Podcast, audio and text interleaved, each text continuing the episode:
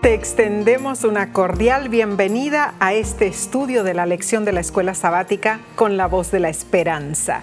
Si te has unido a través de la televisión, por las redes sociales o nos estás escuchando en audio, te agradecemos por acompañarnos. Y vamos a repasar la lección número 11, ¿no es cierto?, para la semana de estudio que culmina el 11 de septiembre de 2021. Se titula Anhelo de más este título parece de novela, ¿no es cierto? Eh, antes que nada, ¿qué te parece, Nessie, si comenzamos como solemos hacerlo, con una oración? Amén. Padre Celestial, agradecidos estamos que nuevamente podemos compartir momentos juntos con todos nuestros amigos y estudiar en las profundidades de la lección de esta semana. Eh, en humildad te pedimos que tú nos guíes en el estudio. Y esto lo pedimos en el nombre de Cristo Jesús. Amén. Amén. El texto de esta semana se encuentra en Primera de Corintios, capítulo 10, versículo 6. Y dice así, ahora bien, estas cosas sucedieron como ejemplo para nosotros, para que no deseemos el mal como ellos lo hicieron. Ah, Tremendo texto. Sí, es cierto. Yo recuerdo, Mar, que cuando yo cursaba el cuarto grado en la escuela primaria, eh, allá en Brasil, la maestra nos dio una tarea. Consistía en que construyéramos un modelo miniatura de nuestra casa. Así que con la ayuda de mi mamá usamos una vieja caja de zapatos y con cajitas de fósforo fuimos armando el modelo que era muy detallado, modelo eh, del original de nuestra casa que representaba bien el lugar a donde nosotros vivíamos. Qué lindo proyecto. Pero es cierto, fue, fue divertido en realidad. Pero eh, era solo eso, o sea, una copia, un modelo, una representación, ¿no es cierto?, de algo más grande, algo más complejo que el modelo en sí. Pensemos en el título de la lección, anhelo de más. O sea, ¿a qué se refiere ese más? Eh, la lección menciona modelos, menciona símbolos, menciona ejemplos. El anhelo de más es ir más allá de estas representaciones para intentar ver la, realidad existente. Ciertamente queremos pensar en Dios más allá de los aspectos literales y representativos de los modelos eh, ceremoniales, pero esos modelos o ejemplos nos sirven como lecciones para nuestra vida espiritual. Eh, no solo eso, sí, sino que esos modelos eh, marcan la pauta. Cierto. La pauta de los pasos a seguir. Así es. Las escrituras están llenas de modelos en miniatura, de actividades, de instituciones que apuntan a las realidades celestiales más grandes. Todos los modelos son así. No son los originales, pero funcionan como símbolos de los originales. Un modelo nos ayuda a captar la esencia del original para nunca, eh, bueno, pero nunca, yo, yo diría, sí que nunca pueden igualar a lo original. Lo real, claro. Tratan de hacerlo, pero no. El modelo sirve para ayudarnos a comprender mejor de qué se trata el original. muy cierto. Bien lo recalca la pluma inspirada. Todo el sistema de los tipos y símbolos era una profecía compacta del Evangelio, una presentación en la cual estaban resumidas las promesas de la redención. Ahora, los autores de la lección mencionan que Hebreos capítulo 4 presenta una de estas simbologías de la realidad en lo que respecta a la cuestión bíblica del descanso. Y, qué bueno que estamos pensando en esto, porque Hebreos 4 nos invita a entrar en el descanso de Dios. Y es cierto, hay una simbología. El símbolo es el séptimo día de reposo, el sábado. como se especifica en Hebreos capítulo 4, versículo 4. Pero esto no es lo mismo que entrar en el descanso de Dios como deja claro todo el capítulo de Hebreos 4. De hecho, muchos de los que guardan el sábado no entran en el verdadero descanso. ¿Por qué? Porque son incrédulos. O sea, observan el sábado, pero no al Señor del sábado. Si pensamos en los estudios de todo este trimestre, este capítulo de Hebreos 4 es uno de los más significativos en cuanto al descanso en Cristo. Y no se trata de los símbolos en sí, sino de lo que estos significan. Y también de entrar en relación con aquel que desea que encontremos su precioso don del descanso. ¿Cómo? Descansando en Él. Ahora, tengamos en claro esto. Los rituales y los símbolos no pueden salvar. Son una figura del que sí puede salvar. Dios no es una especie de máquina que podemos arreglar o utilizar de acuerdo a nuestras intenciones. La razón por la que Dios instituyó todo el sistema de símbolos no fue para su beneficio, sino para el nuestro. La cruz del Calvario es así también, hermanos. No es un mecanismo por el cual Dios arregla nuestra salvación, porque la, la cruz en sí es muerta, es inanimada. Claro. Sino el que fue colgado en la cruz es el que nos salva. La cruz solo señala a aquel que resucitó de la muerte Amén. y nos regala vida eterna. Amén. Cristo Jesús, sí. Gloria a Dios. El problema de ver la religión solamente como reglas y símbolos es que no nos permite entrar en la relación que Dios nos desea sí. Claro. Desean de nosotros. Una en la que hay comprensión mutua, amor y aceptación de la verdad y también sí de la justicia. Ah, qué hermosa lección estudiaremos esta semana, Omar. Entonces, pasemos a la parte del domingo, 5 de septiembre, y se titula Bautizados en Moisés. Y leamos en Primera de Corintios capítulo 10, versículos del 1 al 2. Dice, porque no quiero, hermanos, que ignoréis que nuestros padres todos estuvieron bajo la nube y todos pasaron el mar y todos en Moisés fueron bautizados en la nube y en el mar. Y el versículo 11 dice que estas cosas les acontecieron como ejemplo. Ah, Pablo fue quien dijo estas palabras a los miembros de la iglesia de Corinto. Y los miembros de la iglesia de Corinto conocían bien el relato de las vicisitudes de los antiguos israelitas eh, durante su éxodo. Pero Pablo quería que ellos recordaran esas cosas y permitieran que el ejemplo de los israelitas influyera positivamente en la conducta de ellos. Pablo sí también recordó, eh, si eh, te diste cuenta en la lectura, Ajá.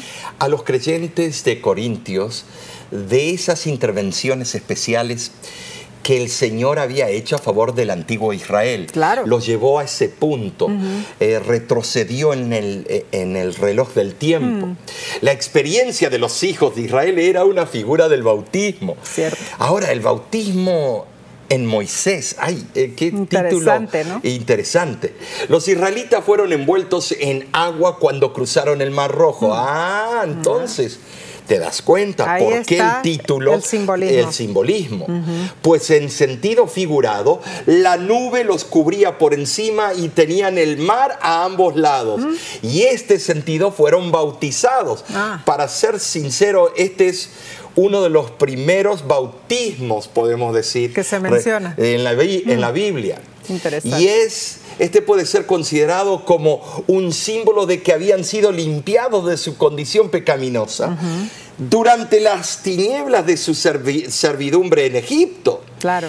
Era como una manifestación de lealtad a Dios mediante Moisés, su representante escogido. Ahora, La palabra usada en el versículo 11 de Primera de Corintios capítulo 10 es en el original griego tipos o tipos, que se, traduce como ejemplo o, modelo. Eh, en español decimos, ¿qué tipo? ¿Qué tipo de, de cosa? ¿Qué tipo de rosa? ¿Qué modelo? Pablo consideraba importante el uso de simbolismos del Antiguo Testamento para enseñar a los primeros cristianos las verdades reveladas por Dios. No estaba escrito el Nuevo, solamente el Antiguo. En Hebreos 8:5 reitera el significado del tabernáculo como un modelo y dice, es figura y sombra de las cosas celestiales, como le fue advertido a Moisés cuando iba a erigir el tabernáculo. Pues dice, mira, haz todas las cosas conforme al modelo que se te ha mostrado en el monte. Y esto nos hace pensar, porque Vemos además que Pablo mencionó eh, la comida espiritual, haciendo referencia al maná. Y siendo que el pueblo de Israel tomó agua de la roca, Pablo identificó la roca como Cristo, como vemos en Primera de Corintios 10:4. Y vemos otros simbolismos también, eh, como Jesús el pan de vida, eh, como lo vemos en Juan 6:48, eh, y Jesús el agua de vida, Juan 4:10. Es interesante, Omar, leer la, la Tosefta Ah, sí. La Tosefta es una de las fuentes legales de la literatura rabínica. Eh, que no se menciona mucho, porque eh, hablamos mucho del Talmud, mucho del Mishnah, pero eh, esto es tremendo. Pero la Tosefta que presenta una tradición sobre el agua, el agua que abastecía a Israel, el agua que salía de la roca, y dice así, el pozo que estuvo con los hijos de Israel en el desierto era como una roca llena de agujeros, parecida a una zaranda, de la cual se escurría el agua y salía como de la boca de un frasco. Ascendía con ellos a la cima de las montañas y descendía con ellos a los valles. Doquiera que Israel se quedaba, también se quedaba frente a la entrada del tabernáculo. Esto es impresionante. Es impresionante que se describe que la piedra tenía agujeritos ah, y que de cada agujerito salía el agua. Tremendo, oh, tremendo. Bien lo dijo Pablo. La roca simboliza al Salvador Jesús. Mm. Él es la roca, no Pedro. No.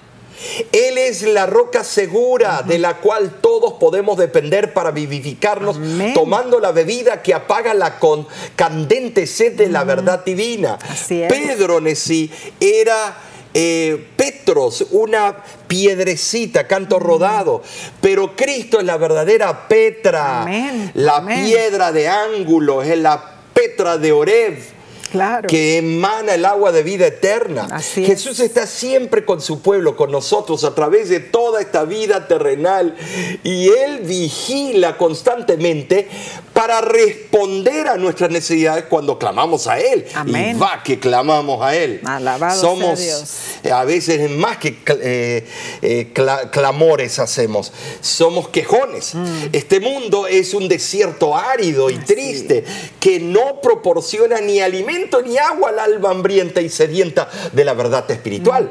Pero nuestro amante Salvador está siempre dispuesto y puede apoyarnos, sostenernos, fortalecernos cuando desfallecientes clamamos al único, al único que podemos clamar, a Él. Amén, amén, Omar. Qué bendecida seguridad tenemos en Cristo. Y Omar, cuando pensamos, por ejemplo, en este pueblo de Israel, peregrinos allí en el desierto, ¿no es cierto? Sí. Teniendo esa agua bendita que provenía de la roca. Y luego vemos que Pablo hace esa, esa simbología o ese, ese ejemplo que él utilizó, ¿no es cierto? Identificando la roca como Cristo Jesús. ¿Qué es esa roca para nosotros? O sea, bien lo dijiste. Es la pregunta. Eh, es aquello en que nosotros podemos confiar. Dios está Anclarnos. Claro, claro. No hay duda alguna. Así que te invitamos a pensar en la experiencia de los israelitas del Antiguo Testamento. ¿Qué lecciones puedes tú aprender del ejemplo de ellos? Yo me doy cuenta, Omar, que los israelitas pasaron por sus muchas y variadas vicisitudes con, con el solo fin de proporcionar ejemplos a nosotros. ¿Será esa la razón? No. No, yo creo, yo creo que sus tristes experiencias sirven como un ejemplo adecuado para impresionarnos a nosotros con la importancia de evitar las faltas que ellos cometieron, ¿no es cierto? Así es. Así que ojalá, Omar, que en oración podamos aprender de los errores de ellos para no repetirlos. Este estudio es, está interesantísimo. no solamente interesante, eh, debemos notar, nosotros estuvimos eh, allá en el Sinaí, bueno, el supuesto lugar que dicen, Cierto. y nos mostraron dónde está el Monte Oreb, y entonces ahí, ahí vimos eh, también el Monte Or, donde fue sepultado, algunos dicen eh, Aarón. Eh, fuimos a los lugares eh, sacros y vimos, no se puede creer que en ese desierto paupérrimo salga agua, pero es tan, es tan increíble ese desierto, hay partes que no hay nada, ni siquiera un arbusto. Tremendo, tremendo. Es puro tierral. Y 40 años pasaron. 40 años en ese tierral. Mm. Eso es increíble y que Dios le daba aire acondicionado de día le daba un calentón de noche mm. y le daba agua que sobreabundaba para darse su baño, higiene, tomar, purificada, que jamás sufrieron de malaria, mm. no sufrían de mosquitos, de nada. Tenían todo en un paquete. Y qué falta de fe de este mm. pueblo, ¿no es cierto, Nessie? La verdad que sí. Y entonces, Omar, para continuar con la parte del lunes va a ser importante porque habla del ritual y los sacrificios. Pero antes tomaremos una breve pausa. Volvemos en unos instantes, no te vayas.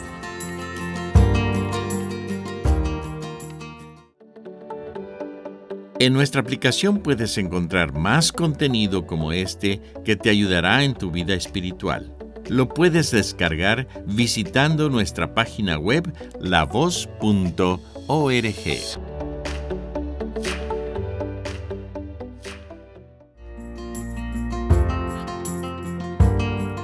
Nos alegra que nos acompañes en este estudio de la palabra de Dios. Pasemos entonces a la lección del lunes 6 de septiembre titulada Ritual y Sacrificios.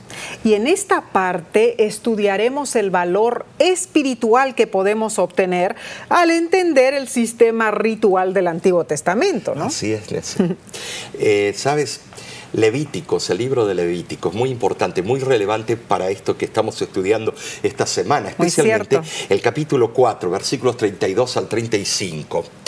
Y vamos a pasar a Levíticos capítulo 4, del 32 al 35.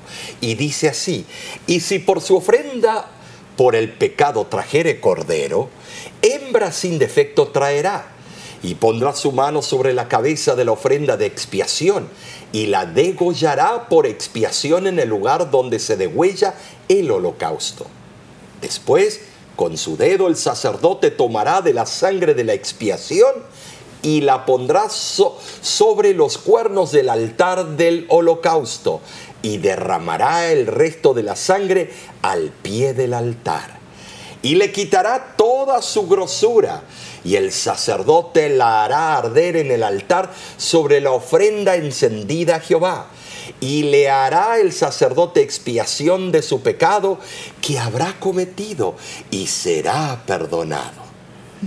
Debemos mencionar que un cordero costaba menos que una cabra un hombre de pocos recursos podía presentar un cordero, pues era la ofrenda del pobre. Mm, interesante. Los requisitos para las ofrendas de diferentes valores reflejan tanto la justicia como la misericordia de Dios. Muy cierto. En primer lugar, el valor del sacrificio estaba determinado por el grado de culpa del pecador y en segundo lugar por sus recursos para comprar la ofrenda. Mm.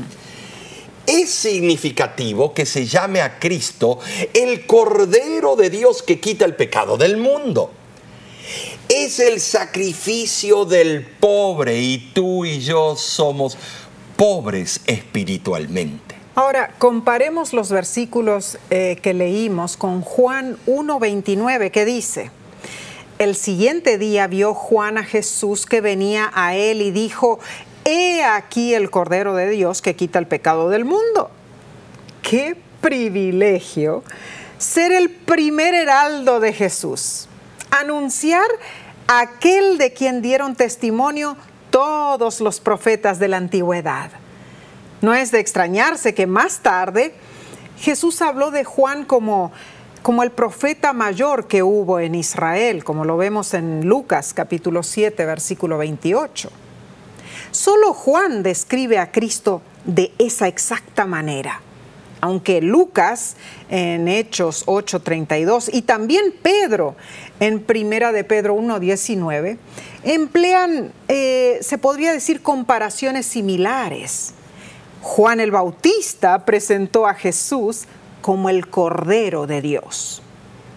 Eh, esto, Mar, tiene un profundo significado. O sea, Así es. El Cordero como símbolo hace resaltar la inocencia de Jesús y su perfección. Amén. La naturaleza vicaria de su sacrificio nos recuerda el Cordero Pascual, que simbolizaba la, la liberación del yugo del pecado. Nuestra Pascua, que es Cristo, ya fue sacrificada, dice Primera de Corintios 5, Así 7. es. Mediante la figura de un cordero, Juan identificó al Mesías como aquel en quien se hace real el sistema de sacrificios del Antiguo Testamento. En la presciencia divina y en el propósito de Dios, Jesús era el cordero que fue inmolado desde el principio del mundo, como lo explica Apocalipsis 13:8. En nuestra imaginación, visitemos ahora el santuario. Vemos a un hombre trayendo un cordero. Se acerca al altar, pone su mano sobre la cabeza del animal. La imposición de su mano sobre el cordero implica confesión, corazón contrito. Y la confesión genuina es específica, no si te ofendí, Señor, como se hace a veces en los cultos de testimonio y oración. Era específica, claramente lo que explica Levítico 5:5. Cuando alguien peque, confesará aquello en que pecó. Y la pluma inspirada lo reitera. La verdadera confesión es siempre de carácter específico y reconoce pecados particulares. Toda confesión debe ser definida y al punto, reconociendo los mismos pecados de que sois culpables. Oh, oh, oh, esto es duro. Pero repasemos al momento estratégico frente al altar. En manera simbólica, el pecado se transfería del pecador al cordero. Y entonces el cordero debía morir como Cristo murió en la cruz del Calvario, ¿no es sí? Ay, qué triste, Omar. Eh, eh, ¿Por qué debía morir el cordero? ¿Qué había hecho mal el cordero? Nada. Nada, absolutamente nada. Pero aquí está el mensaje central del santuario. Cuando confesamos nuestros pecados, son transferidos a Jesús, el Cordero de Dios. ¿Quién mata el sacrificio? El pecador arrepentido lo hace. El pecador arrepentido que ha transferido su pecado al único que puede ser su sustituto. Cristo Jesús. Amén, por eso. Ah, pero en el tabernáculo el ritual continuaba. Pensemos en esto. El sacerdote, después de haber hecho toda esa ceremonia, tomaba la sangre del animal sacrificado y la rociaba ante el velo en el lugar santo del santuario. La persona común, por supuesto, nunca podía entrar en el santuario. O sea, cuando los pecados de esa persona eran transferidos al santuario, quedaban ocultos a la vista humana. Nadie podía verlos. Estaban cubiertos. ¿Por qué? Por la sangre del Cordero Cristo Jesús. Y así sucede cuando venimos a Jesús y confesamos pecados específicos. Nuestro corazón obtiene paz. Nuestros pecados son transferidos al santuario celestial. En ese mismo momento podemos decir, cuánto está lejos del oriente del occidente, así ha alejado de nosotros nuestras rebeliones. Entonces, ya no tenemos que llevar la carga, la culpa, la, la, vergüenza, la condenación del pecado, porque todo ha sido transferido al Cordero Cristo Jesús. Ay, amén por eso nuestro sacerdote viviente lo lleva a través de su sangre al santuario celestial. Y esto es relevante, en sí. ¿Por qué tiene que llevar esto al santuario celestial si allá están las cosas perfectas? Ahí, ah. ahí está la pregunta, ¿no es cierto? Querido hermano, querida hermana, piensa en cuán horrible es el pecado que para poder expiarlo requirió el sacrificio, el autosacrificio del poderoso miembro de la deidad, Cristo Jesús. ¿Qué nos enseña esto acerca de por qué debemos confiar solo en la gracia y no en las obras? Después de todo, ¿qué podríamos agregar o añadir nosotros a lo que Cristo ya ha hecho por nosotros? Esta lección tiene conceptos muy profundos, Impresionantes, importantísimos para nuestra vida espiritual. Y sigamos estudiando. Vayamos a la parte del martes 7 de septiembre que se titula El ejemplo del descanso. en vista de los ejemplos, que a veces no damos buen ejemplo, la idea de simbolismo también se puede aplicar al concepto bíblico del descanso. Mm. ¿Eh? ¿Cómo? Ah, interesante eso. en Hebreos capítulo 4, versículo 1 al 11, y muy relevante, se nos presenta la forma por la cual podemos entrar al descanso en el Señor. Mm. Ahora, la pregunta es, ¿De qué manera Nesí, la experiencia de Israel durante el éxodo y el peregrinaje por el desierto, nos ofrece una idea adicional para entrar en el reposo de Dios? Hmm. Cuando olvidamos nuestro propio y grave peligro, podemos sentirnos inclinados a criticar la torpeza de los hebreos, que no pudieron entrar a Canaán. Mm. Y también a las generaciones posteriores, que fue tal vez una peor que la otra, que fracasaron en entrar en el reposo espiritual que Dios preparó para Israel como nación. Ah. Es increíble cuando leemos la Biblia, es un chasco tras otro, pero gracias a Dios siempre hay una solución. la esperanza continúa. Amén, amén pero en principio nosotros hoy corremos el mismo peligro que ellos. Claro. O sea, los criticamos, pero corremos el mismo peligro. Tenemos la necesidad de recibir la misma admonición a la fidelidad. Ahora, la promesa de entrar en el reposo de Dios nunca fue retirada debido a los repetidos errores de Israel. Ah, ah la validez de la promesa permanece y se repite a cada generación. Pero lo que debemos hacer es tomar en serio las lecciones que Dios usó en el pasado. Hebreos 4:11 nos exhorta, ninguno caiga en semejante ejemplo de desobediencia. Esto no es solo una exhortación es una oportunidad, mis hermanos. Una oportunidad que Dios nos da. Que aprendamos de los errores de ellos. Y así es. El reposo en el cual podemos entrar es el mismo reposo espiritual al que Dios había invitado a los israelitas que entraran, que gozaran. El reposo del alma se produce con la entrega plena a Cristo.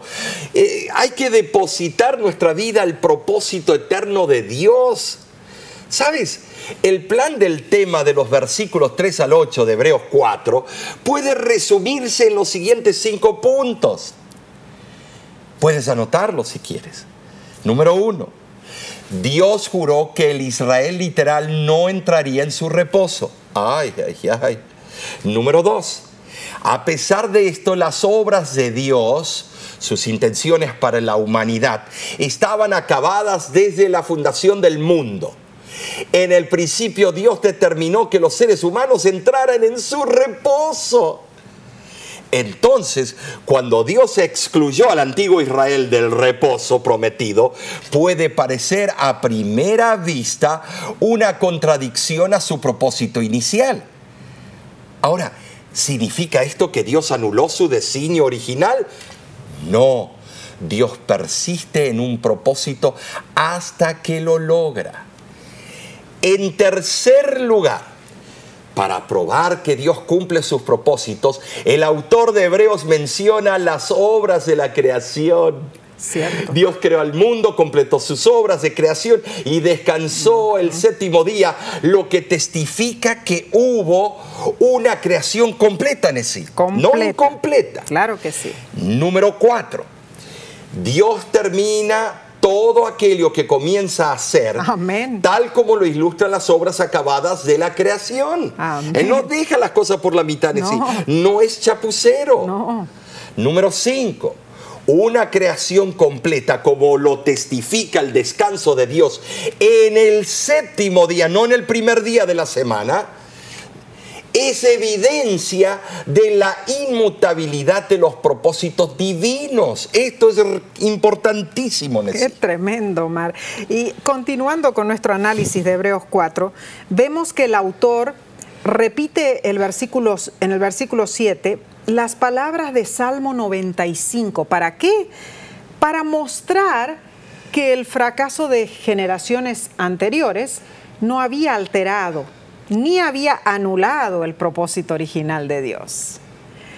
Dice que Dios determina otra vez un cierto día y asegura en el versículo 9 que queda un reposo para el pueblo de Dios. Ah, pero ese cierto día de salvación ha sido un día sumamente largo, ¿verdad? Comenzó cuando Adán y Eva pecaron y terminará con la conclusión del tiempo de gracia para la humanidad. Anhelamos que el sufrimiento en la tierra termine pronto, pero Dios es misericordioso y piadoso.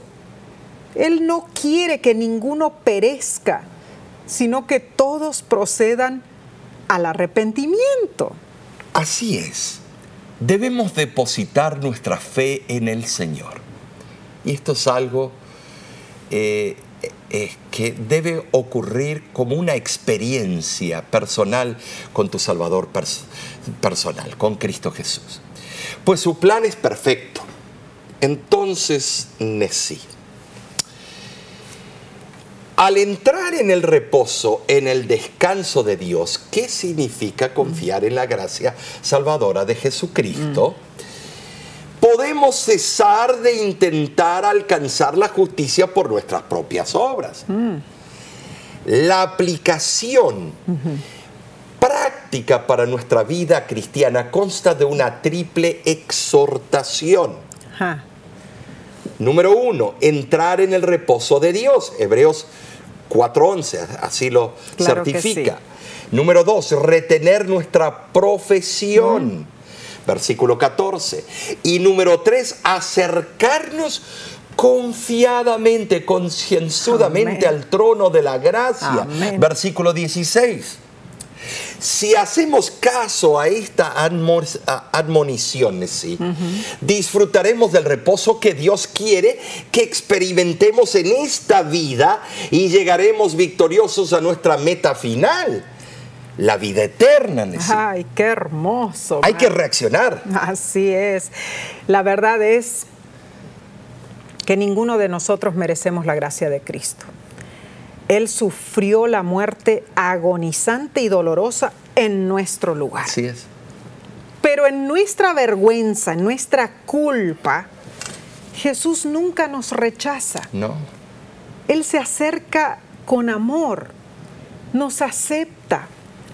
Y esto habla de un amor tan maravilloso, tan asombroso, tan divino, que prefirió tomar la condenación del pecado sobre sí mismo que perder a uno de sus hijos eternamente.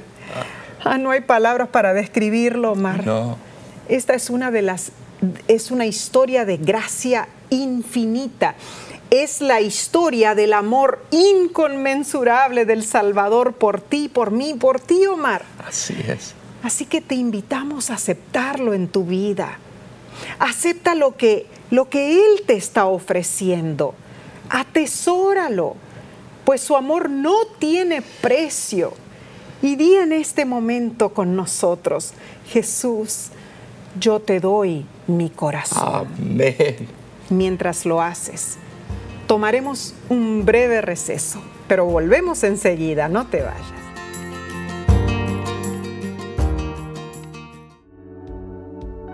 Con seguridad estás disfrutando este estudio de la escuela sabática. Te invitamos a buscarlo en formato de video por nuestro canal de YouTube. Lo puedes encontrar en youtube.com diagonal La Voz de la Esperanza.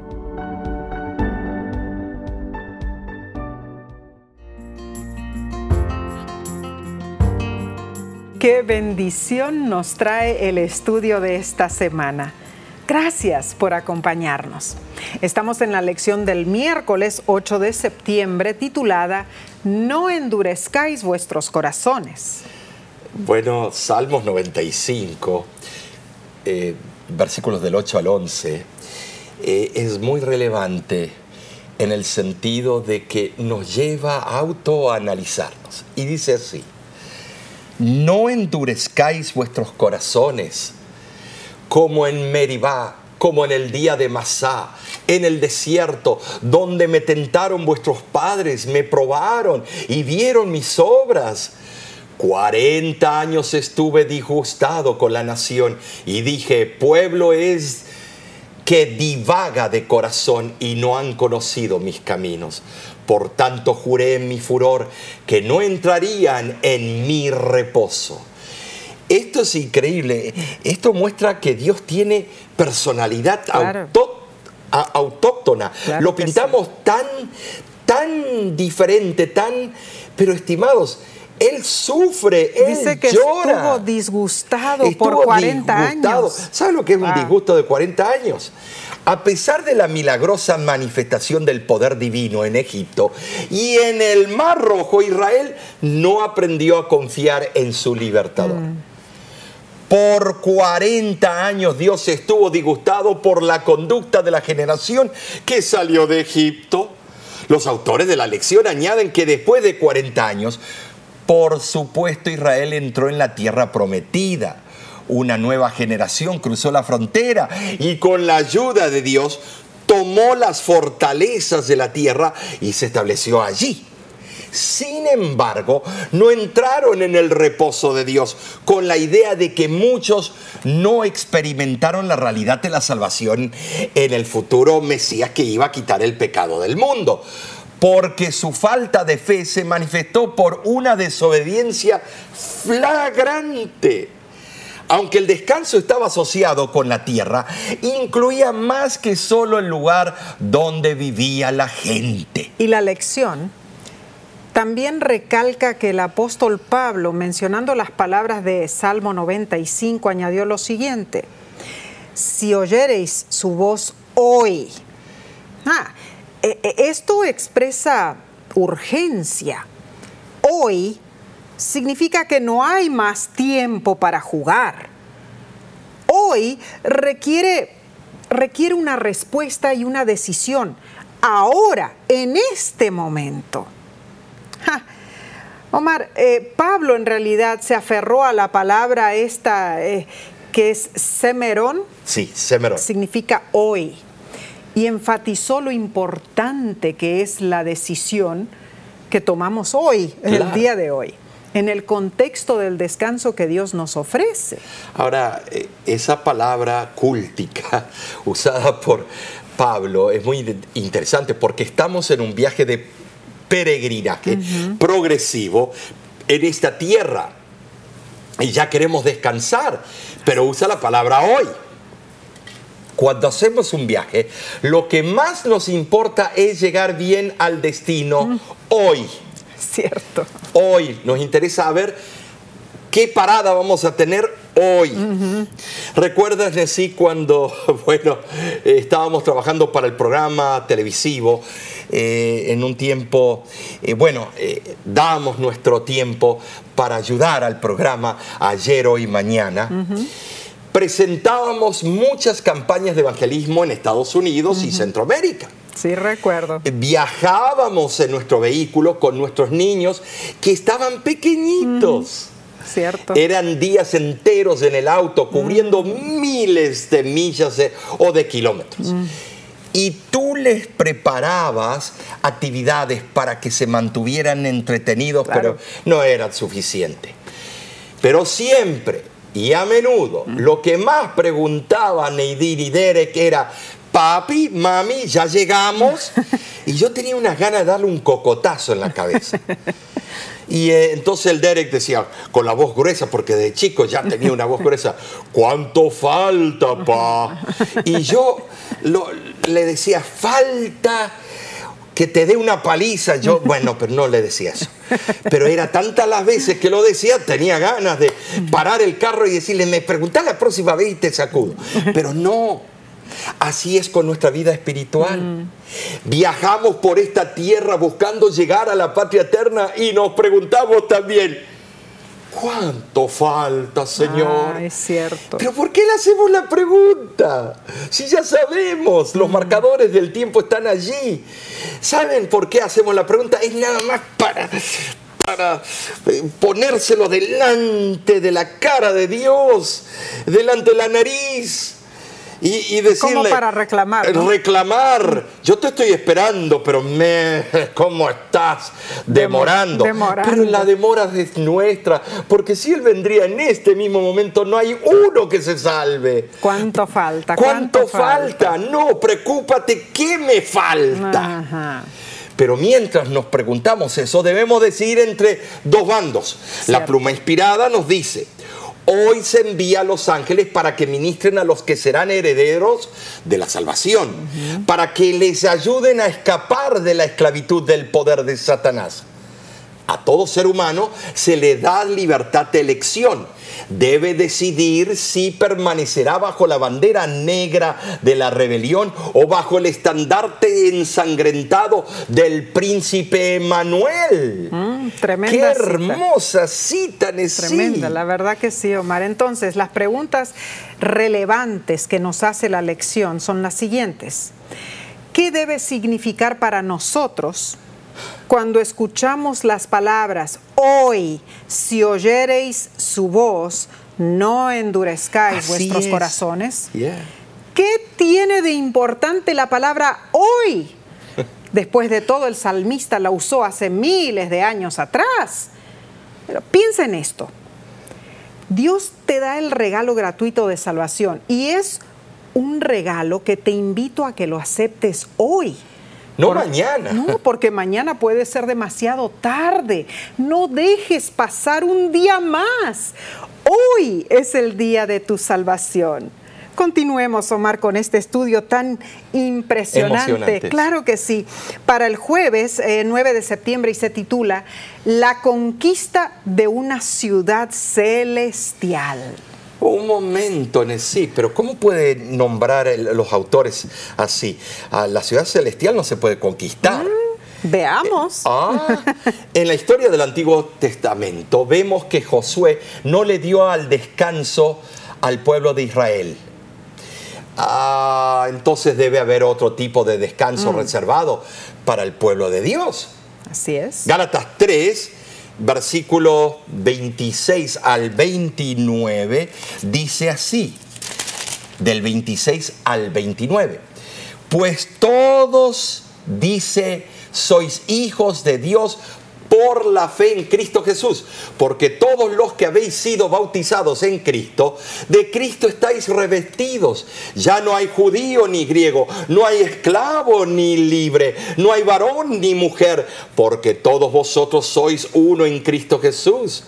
Y si vosotros sois de Cristo, ciertamente linaje de Abraham sois y herederos según la promesa. Interesante, Omar, porque, claro, aquí dice diferentes tipos de culturas, diferentes tipos de clase social, diferentes tipos de, bueno, sexo entre la mujer y el hombre.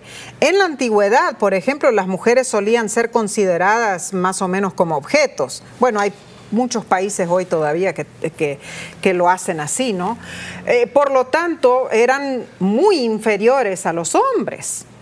Los filósofos paganos a veces debatían en cuanto a si una mujer tenía alma. Interesante.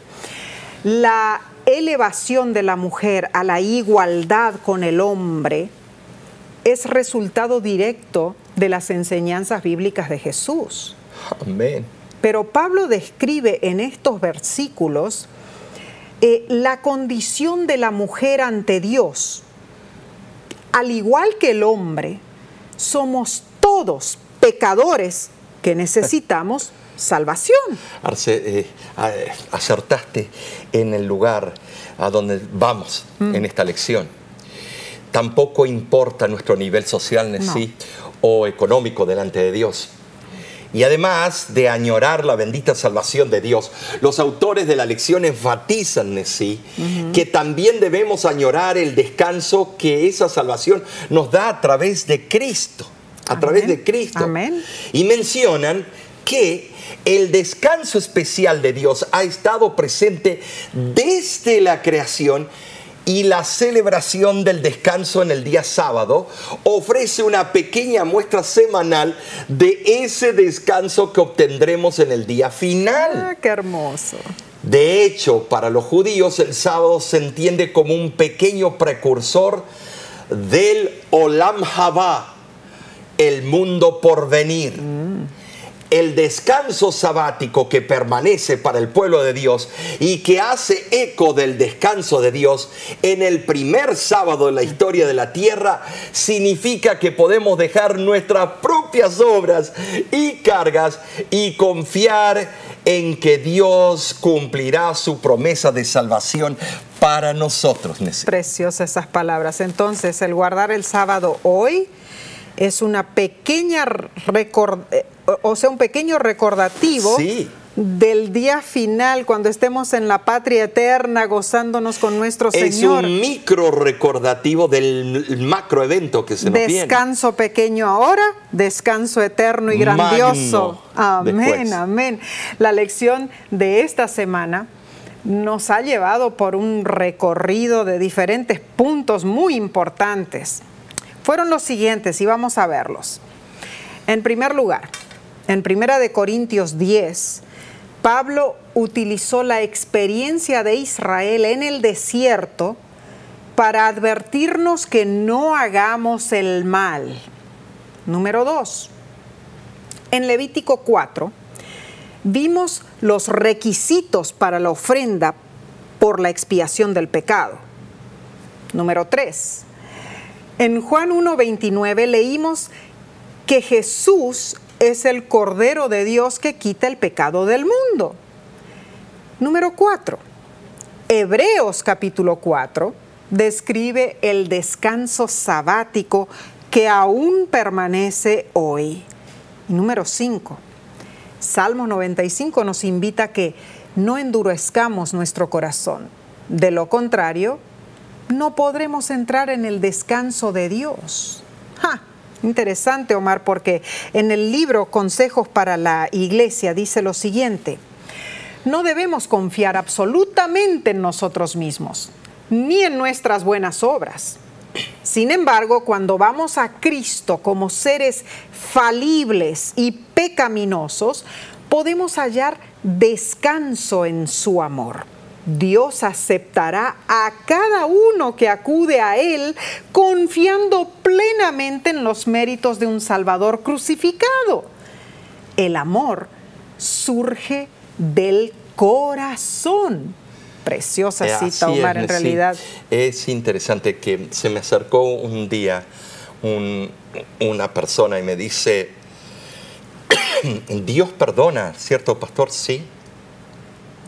Y si Dios perdona, que perdone.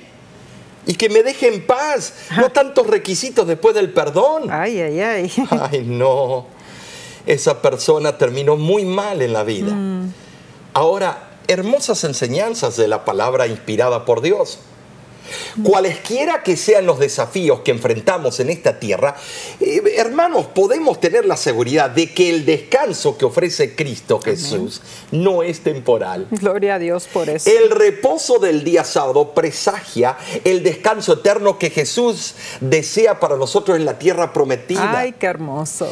qué Entonces, y solo entonces, nuestro corazón estará en paz permanente. Nuestro descanso en Cristo hoy es preliminar al día glorioso en el que descansaremos con Él por la eternidad. Yo anhelo ese día glorioso. ¿Lo anhelas tú? Amén. Eh, yo en este momento, Nesí, le diría a los que nos están escuchando y que hemos estudiado juntos esta lección, de que es glorioso. Cuando Dios te pide algo, no debe ser tedioso, no debe ser ah, Aburrido. Aburrido, estoy esperando a ver cuándo termina las horas.